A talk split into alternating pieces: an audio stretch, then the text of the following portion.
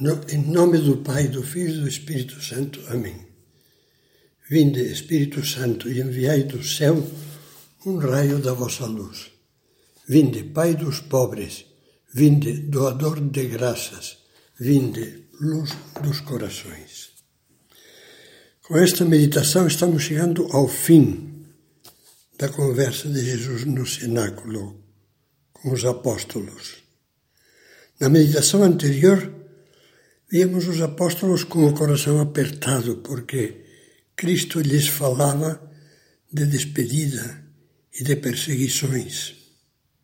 Agora, neste final do capítulo 16,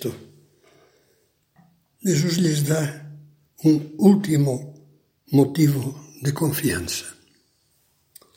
Diz: Eu vos disse tais coisas, aquelas que os deixavam preocupados para terdes paz em mim. No mundo tereis tribulações, mas tende coragem, eu venci o mundo.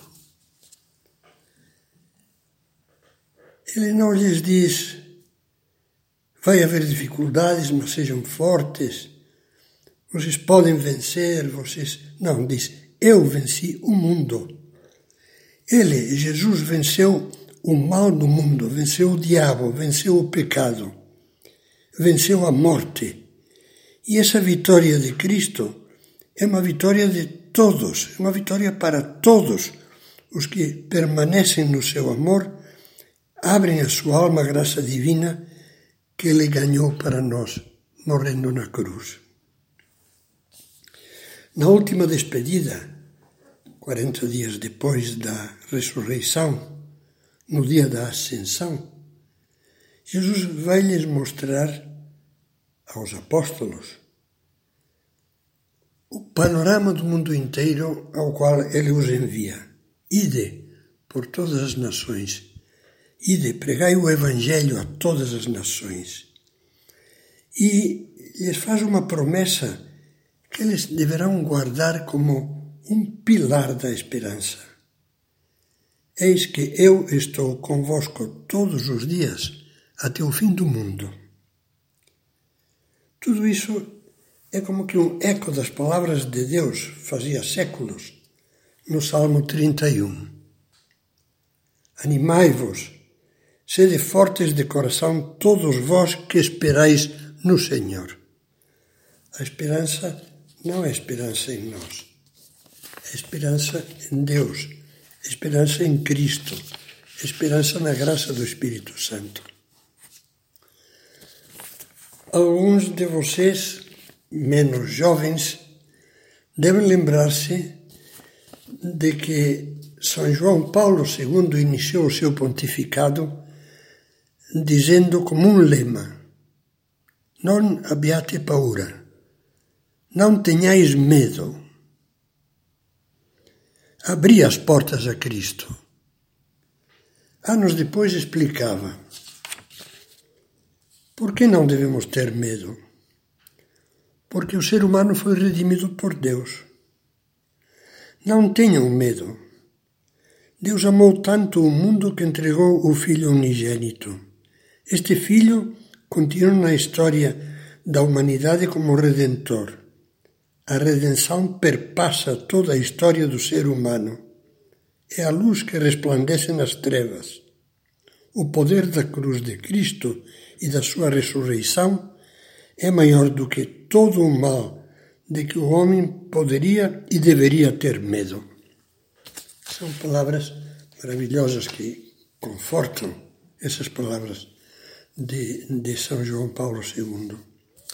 Anos depois, o Papa Bento XVI rubricava, por assim dizer, esse apelo, dizendo que para o nosso tempo são precisos homens e mulheres que alimentem uma grande esperança e, por isso, possuam, possuam uma grande coragem.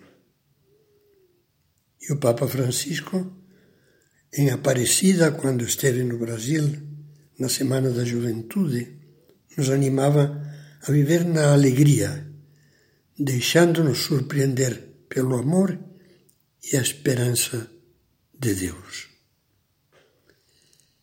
Esta deve ser a nossa atitude. Com a graça de Deus. Como dizia um poeta, abrir-nos sem cessar para a esperança. Uma esperança que nos faz fortes, com a fortaleza de Deus. Fortes tanto para as nossas lutas interiores, como para enfrentar os obstáculos e perigos que vamos encontrar inevitavelmente na vida. Um filho de Deus não se sente nunca em fim de linha. Nem na morte, porque a morte não é o fim, é o começo de uma eternidade feliz. Nunca estamos num beco sem saída. Porque Deus, em todos os becos e em todos os muros, abre portas para aquele que tem fé e nos diz as palavras de Jesus: Tende coragem, eu venci o mundo. Deus sempre abre portas, abre caminho. Há um salmo muito bonito que diz que Deus nos faz saltar o muro. Com a ajuda de Deus, saltarei o muro. O importante é não desanimar.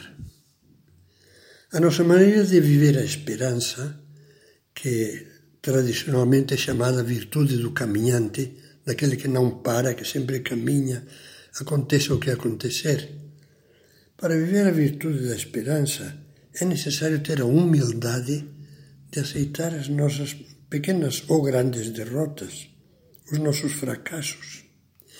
E, sem desanimar, saber recomeçar.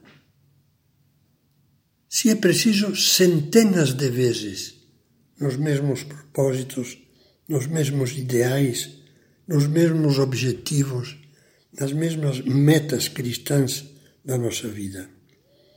Isso é viver o que o livro da sabedoria no Antigo Testamento chama uma esperança cheia de imortalidade, que não morre nunca.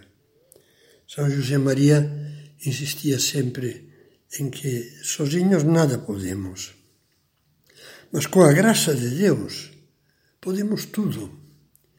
E citava duas frases uma frase de Jesus quando expõe a parábola da videira e as varas que já meditamos. Diz que, assim como a vara separada da videira é impossível que dê fruto, diz então: sem mim nada podeis fazer. E a essa frase de Jesus, São José Maria gostava de unir inseparavelmente uma frase de São Paulo aos Filipenses: Posso tudo naquele que me, me dá forças, que me conforta, em Deus. sem Deus nada podemos, mas com fé, com esperança, dando passos, dando passos, podemos tudo. Com Deus podemos tudo. É importante não desanimar haja o que houver, haja o que houver na nossa vida. Nunca, nunca esqueçamos uma, uma ideia que a mim me parece muito bonita. Ter confiança não é só sentir confiança em Deus, mas é ter a certeza de que Deus confia em nós. É muito bonito poder dizer: Eu confio em Deus. Mas eu acho mais bonito dizer: olha, eu que não posso confiar nas minhas pobres forças, nas minhas misérias, estou contente, alegre, como pediu o Papa Francisco, porque sei que Deus confia em mim. Deus confia em nós como confiou nos apóstolos, que o negaram, fugiram covardemente, o largaram na hora da, da maior dificuldade, quando foi preso e levado para a cruz, mas depois de ressuscitar, Jesus falava com eles com uma enorme confiança e, os considerava capazes de amar e de fazer tudo o que eles, nos bons momentos, estavam convencidos de que eram capazes de fazer. E agora viam que sozinhos não podiam, mas com Jesus sim. Na sua primeira carta, São João resumia isso tudo dizendo: Esta é a vitória que venceu o mundo, a nossa fé. Peçamos a Nossa Senhora, a qual nós invocamos como esperança nossa, que mantenha sempre acesa na nossa alma a chave da a chama, perdão, a chama da coragem alicerçada na esperança.